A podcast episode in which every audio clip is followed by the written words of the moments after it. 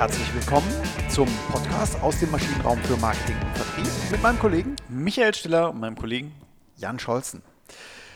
Nachdem wir in der letzten Woche die Weihnachtsfeier erfolgreich hinter uns gebracht haben, wollen wir diese Woche auch unseren Hörerinnen und Hörern noch mal ein bisschen was mitgeben und zwar eine aktuelle Diskussion, die einige Themen, die wir schon im Maschinenraum diskutiert haben, auf ein ganz äh, ja, aktuelles, ähm, zu einem aktuellen Thema überleitet und gleichzeitig mehrere Punkte unter sich vereint. Genau, und es geht um einen Artikel, äh, wir sind darüber gestoßen in der Wirtschaftswoche im, im November, ähm, deswegen so brandaktuell ist es nicht mehr und der wiederum beruht auf einem Artikel äh, im, im Oktober aus der, aus der Marketing Week. Ähm, aber 2019. Aber 2019, wir sind immer noch in 2019, genau. Äh, wir haben ja auch die Silvesterparty noch nicht im Maschinenraum Nein. verbracht. Nein. Genau, und es geht äh, um eine wirklich sehr, sehr bemerkenswerte Pressemeldung von Adidas. Genau. Äh, Adidas hat ähm, verlautbart, dass äh, sie sich geirrt haben. Und zwar, sie haben sich geirrt ähm, bei ihrem Mediamix. Also das Thema der Mix macht's, was wir auch schon ähm, andiskutiert hatten bei der äh, Thematik neues Marketing braucht das Land, ähm, hat Adidas sehr freimütig ähm, gesagt, man hat in digitale Werbung viel zu viel investiert.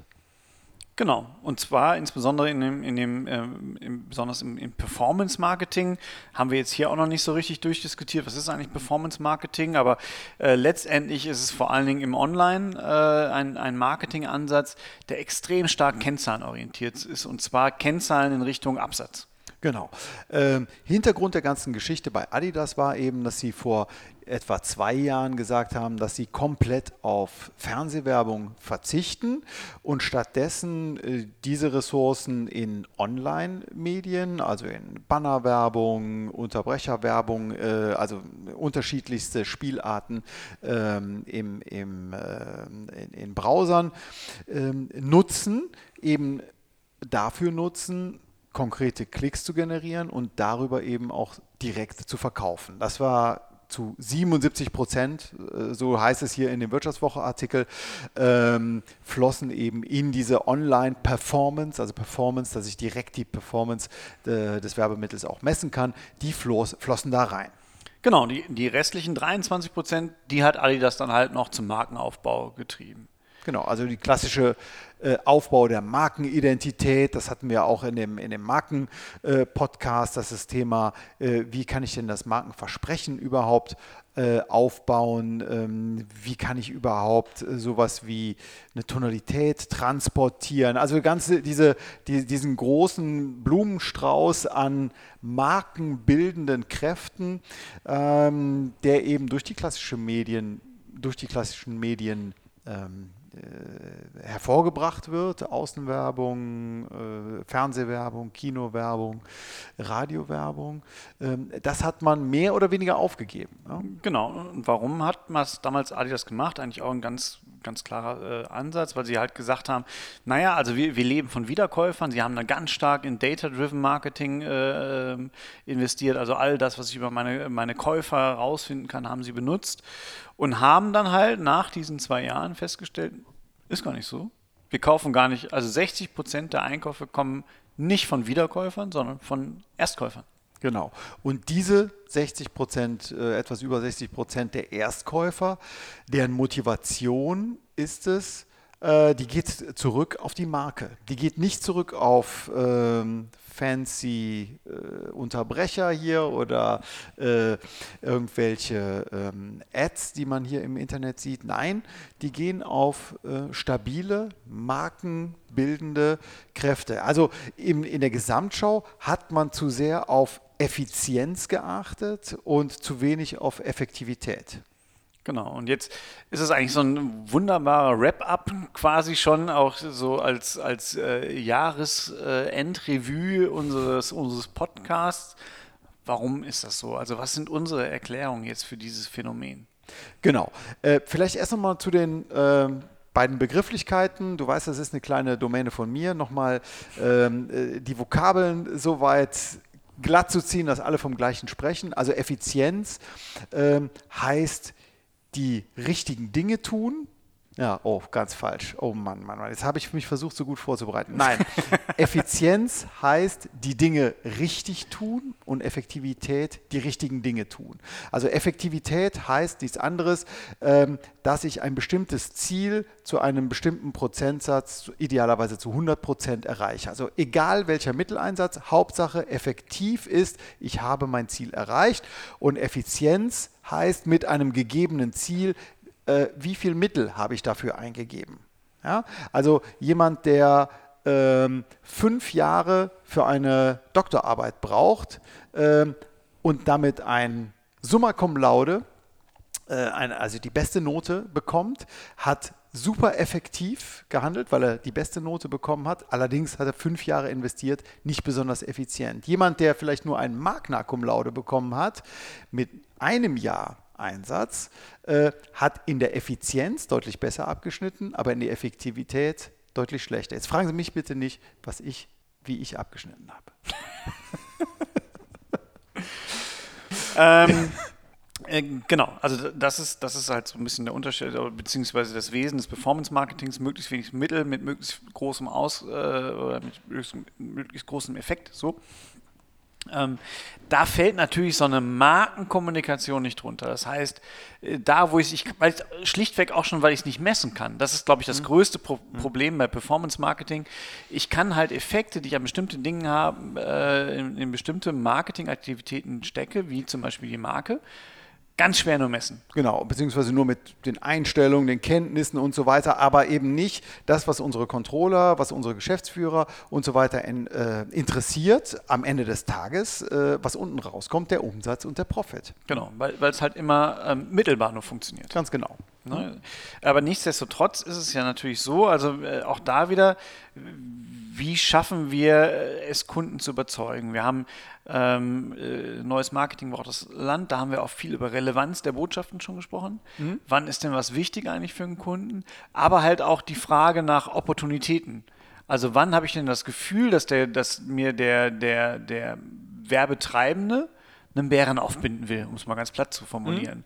Und äh, wo, warum kann ich dem vertrauen, dass das, was der mir gerade sagt in seiner Performance-Marketing-Anzeige, dass das auch wirklich stimmt? Genau, das ist einfach die Grundlage, die Basis dafür, dass ich überhaupt irgendwann mal über Performance, äh, über Online tatsächlich verkaufen kann. Aber ich brauche ein Fundament. Ansonsten das sind ja diese, diese, diese Sucheigenschaften oder auch die, vielleicht auch die Vertrauenseigenschaften, die eben mit der Marke transportiert werden, ähm, die erstmal erfüllt sein müssen. Genau, ich brauche halt dieses, dieses Vertrauensfundament, ich brauche einen, einen Rahmen, einen Anker, an dem ich mich orientieren kann, wo ich auch sagen kann, aha, das versprechen die, das kenne ich auch und jetzt kriege ich hier ein konkretes Angebot, das passt alles, das ist konsistent zueinander und äh, ich glaube denen, dass die halt da diese, diese Leistungseigenschaften oder diese Lusttreiber oder Frustminimierer, die, die mir da suggeriert werden, äh, dass die auch wirklich in dem Produkt enthalten sind. Genau. Was in die gleiche Ecke geht, ähm, ist dann, was ein, ein Kollege hier von Procter Gamble sagt. Äh, hier Zitat, wir haben versucht, das Ökosystem zu verändern, indem wir mehr Werbung machten. Dabei haben wir nur den Geräuschpegel erhöht. Also auch das funktioniert dann nicht. Ne? Das ist ja genau der Punkt, wenn der, wenn der Werbetreibende zum Marktschreier wird. Hm? Ich bin nicht, also äh, äh, ich, ich weiß gar nicht, wie er heißt, auf dem, auf dem Hamburger Fischmarkt, der, der äh, Ale Peter oder wie auch immer der ist halt wahnsinnig laut. Mhm. Auf dem Fischmarkt ist das okay. Aber irgendwann geht er halt unter in diesem Geräuschpegel, weil alle anderen auch laut können.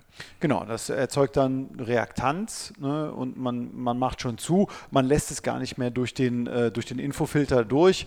Das sind ja alles die Themen, die wir ähm, auch schon mal äh, angerissen haben zumindest. Und ja, äh, die Frage, die sich mir jetzt natürlich stellt, der Mix macht's, äh, man muss durch den Infofilter kommen. Ähm, äh, nur effizient ist auch nicht gut. Ich muss auch mein Ziel grundsätzlich äh, im Auge behalten. Ähm, tja, was mache ich denn nun? Äh, wie, wie komme ich denn jetzt als Werbetreibender oder als Unternehmen, gerade hier von B2C-Produkten, wie komme ich denn jetzt weiter? Wie finde ich denn den richtigen Mix? Wie finde ich denn die richtige Ansprache? Ähm, ja, wie kann ich mich gegenüber dem Wettbewerb behaupten?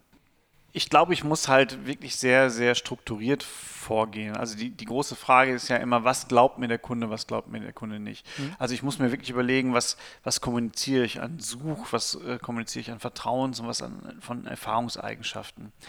Wenn ich ein Vertrauensproblem habe, dann muss ich mir halt genau überlegen, wie kann ich das lösen. In vielen Bereichen ist das sicherlich über die, über die Marke äh, eine Möglichkeit, das zu geben. Ich muss mir halt auch genau überlegen, was sind denn Lust- und Frusttreiber? Auch das ist ja nochmal ganz schön in diesem Statement von Adidas aus dem Oktober, wo die, wo die gesagt haben, wir haben eigentlich auch immer gedacht, dass Fußball unsere anderen Produkte treibt. Wir haben jetzt aber festgestellt, nee, unsere Marke treibt all unsere Produkte. Es geht halt gar nicht darum, dass der Fußballspieler es trägt, sondern es geht äh, generell darum, dass diese Marke bekannt ist.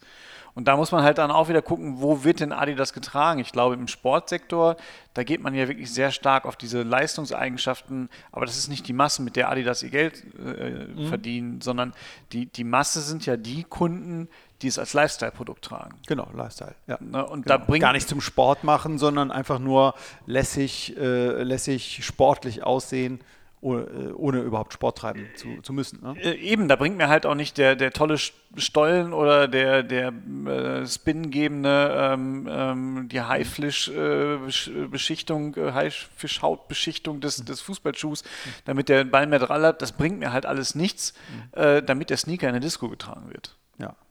Ja. Ja, und, ja, und das hat hier ähm, nicht so funktioniert. Also du schlägst vor, ähm, strukturiert vorzugehen, die Marke, also Vertrauenseigenschaften mehr zu forcieren, Lust und Frust im Auge zu behalten, vielleicht auch, jetzt bin ich es, der das Thema äh, anreißt, vielleicht auch mal die Persona dahinter sich anzuschauen. Also suche ich denn tatsächlich den Sportler oder suche ich den Käufer im Internet oder suche ich äh, eine breite Masse an interessierten Leuten, die sich für lässige ähm, äh, Kleidung interessieren? Ne?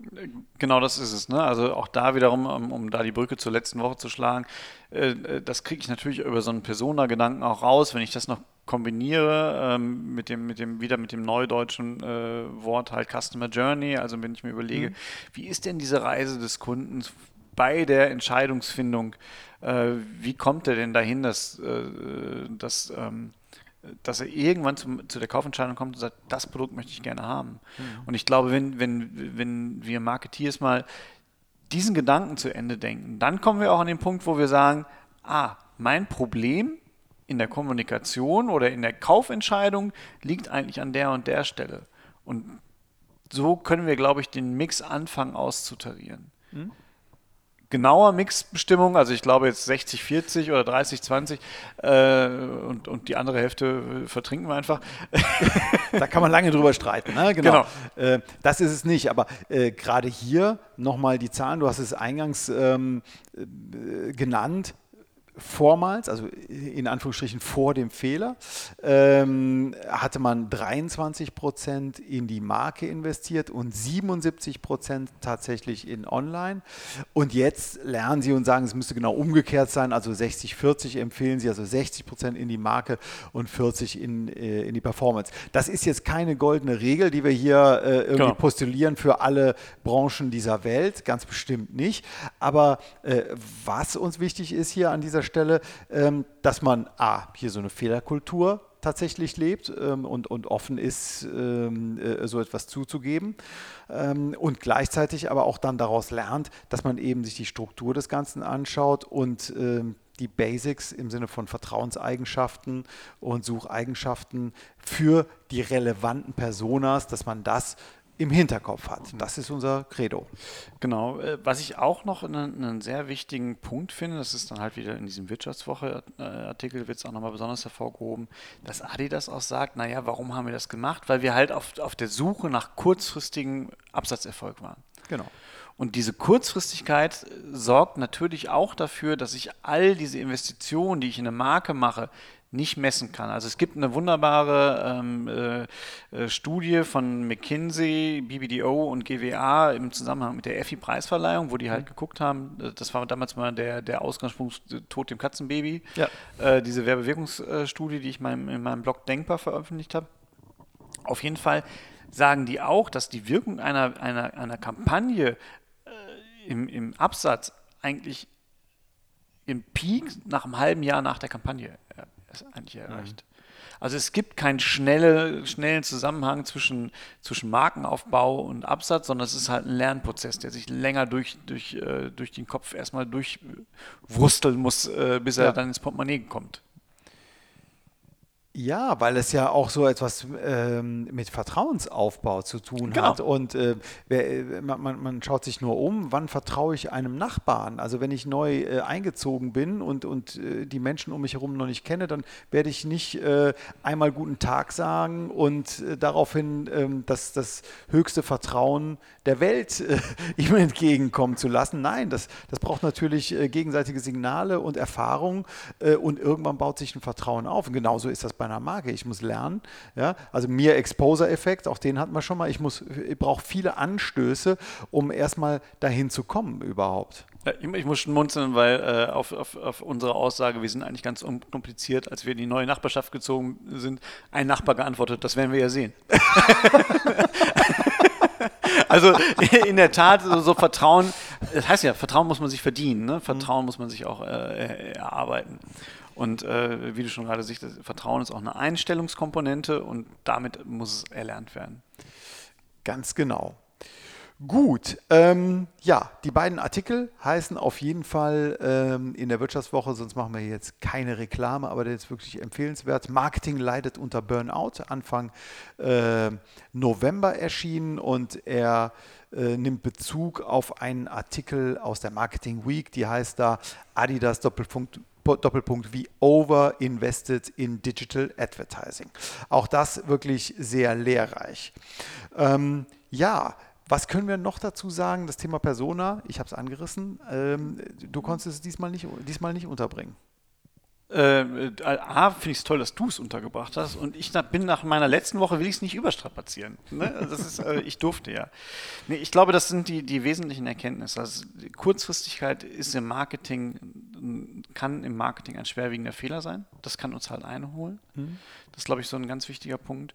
Und der Mix macht's. Hm. Es bleibt einfach dabei, der Mix macht es. Es gibt nicht die eine Marketingmasche, nicht die eine Kampagnenform, nicht den einen Kommunikationskanal, der mich äh, zum Erfolg bringt. Ich werde das immer wieder gefragt, was würden Sie, was ist denn jetzt die Killer-Kampagne? Mhm. Nee, die gibt es einfach nicht, sondern es ist der Mix, es ist eine, eine saubere Analyse, muss immer die Grundlage sein, zu sagen, wo ist meine kommunikative Herausforderung gerade? Mhm. Und darauf muss ich meinen Mix anpassen wobei ich das nie nur kurzfristig denken darf und, nicht, nicht nur herausforderungs- oder aufgabenorientiert jetzt vorgeben darf, sondern ich muss halt auch immer überlegen, dass halt so Markenerkenntnisse, das flacht auch wieder ab. Ich muss das halt immer ein bisschen mit einer langfristigen Komponente auch versehen. Ganz genau. Also wir hatten ja auch mal, jetzt sind wir heute so etwas selbstreferenziell hier unterwegs und, und schlagen so ein paar Brücken zu ein paar vorhergegangenen Folgen, auch im, ähm, in der Strategie-Folge. Äh, Strategie und Vision. Mission hatten wir auch noch, aber insbesondere Strategie. Da war dein Credo, das habe ich noch im Hinterkopf, zu sagen, ja, man darf sich eben nicht von der Opportunity, die links und rechts am, am Weg Wegesrand da lauert, äh, da mal eben äh, zugreifen, weil es hier vielleicht eine Sonderaktion gibt und vielleicht mal ganz kurz mit dem Preis runtergehe, äh, um einfach mein Jahresziel zu erreichen. Falsch. Ich brauche den langen Atem und, äh, und langer Atem heißt mindestens zwölf Monate, ähm, eher, eher 24 oder 36, um eben eine Strategie auch erstmal wirken zu lassen. Natürlich muss man selbstkritisch mit sich ins Gericht gehen und, und, und ich sage mal, minimalinvasiv entgegensteuern, wenn es komplett aus dem Ruder läuft. Aber trotzdem, man braucht das Backing des, des äh, Managements, des Top-Managements. Ansonsten ähm, ist es Hü und Hot und man landet hier und muss dann hier so eine, so eine Fehlinvestition in Anführungsstrichen vielleicht dann irgendwann zugeben. Genau. Wobei, also ein wunderbares Schlusswort eigentlich auch für, für unsere heute, äh, heutige Folge. Aber an, an der Stelle muss man auch einfach nochmal sagen, Chapeau äh, Ja. vor dem Marketingmanager von Adidas, sowas öffentlich zu lancieren, ähm, finde ich großartig. Finde ich auch super. Ähm, äh, wahrscheinlich so viele Kunden werden es gar nicht lesen. Wenn sie es lesen, aus meiner Sicht ist es maximal vertrauensbildend. Ja, absolut. Prima. Dann vielen Dank äh, fürs Zuhören. Empfehlen Sie uns weiter. Kaufen Sie Adidas, Puma und Nike. Aber ab, äh, ab jetzt vor allem Adidas, Ab- ab das muss man schon sagen. Und ähm, empfehlen Sie uns weiter bis zur nächsten Woche. Ne? Bis zur nächsten Woche. Tschüss.